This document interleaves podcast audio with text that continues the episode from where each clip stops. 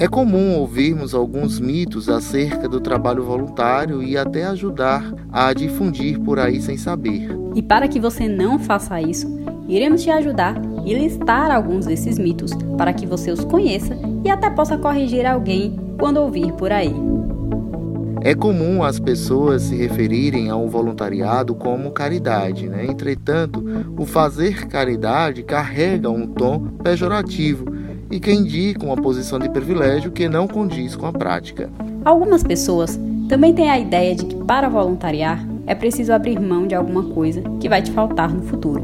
Essa ideologia trata-se de uma construção social. Ainda que você não consiga ver nesse momento, o voluntariado é uma via de mão dupla, onde você, de certa forma, também acaba ganhando.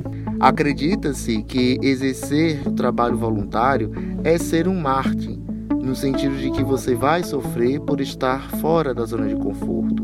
É importante salientar que, na verdade, você só precisa estar aberto a vivenciar novas coisas e se adaptar a elas. Exatamente, Aliene. O voluntariado não deve ser visto como um sofrimento, e sim como algo em que você possa aproveitar as novas experiências.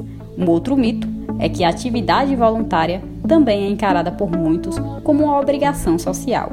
Se você está com essa ideia na cabeça, é melhor nem fazer. Afinal, tem que ser algo que faça sentido para você. Tem que querer fazer e não por uma obrigação moral. Por isso, procure escolher algo que esteja mais alinhado com seus ideais. O voluntariado não precisa ser um fardo. Se você gosta de música, por exemplo, pode iniciar um projeto voluntário que ensine jovens a tocar violão ou quem sabe movimentar a terceira idade através de danças de salão. Isso mesmo, Clenara. O trabalho voluntário faz bem para quem pratica e pode até ser divertido. Contribua você também com uma causa. Seja um voluntário.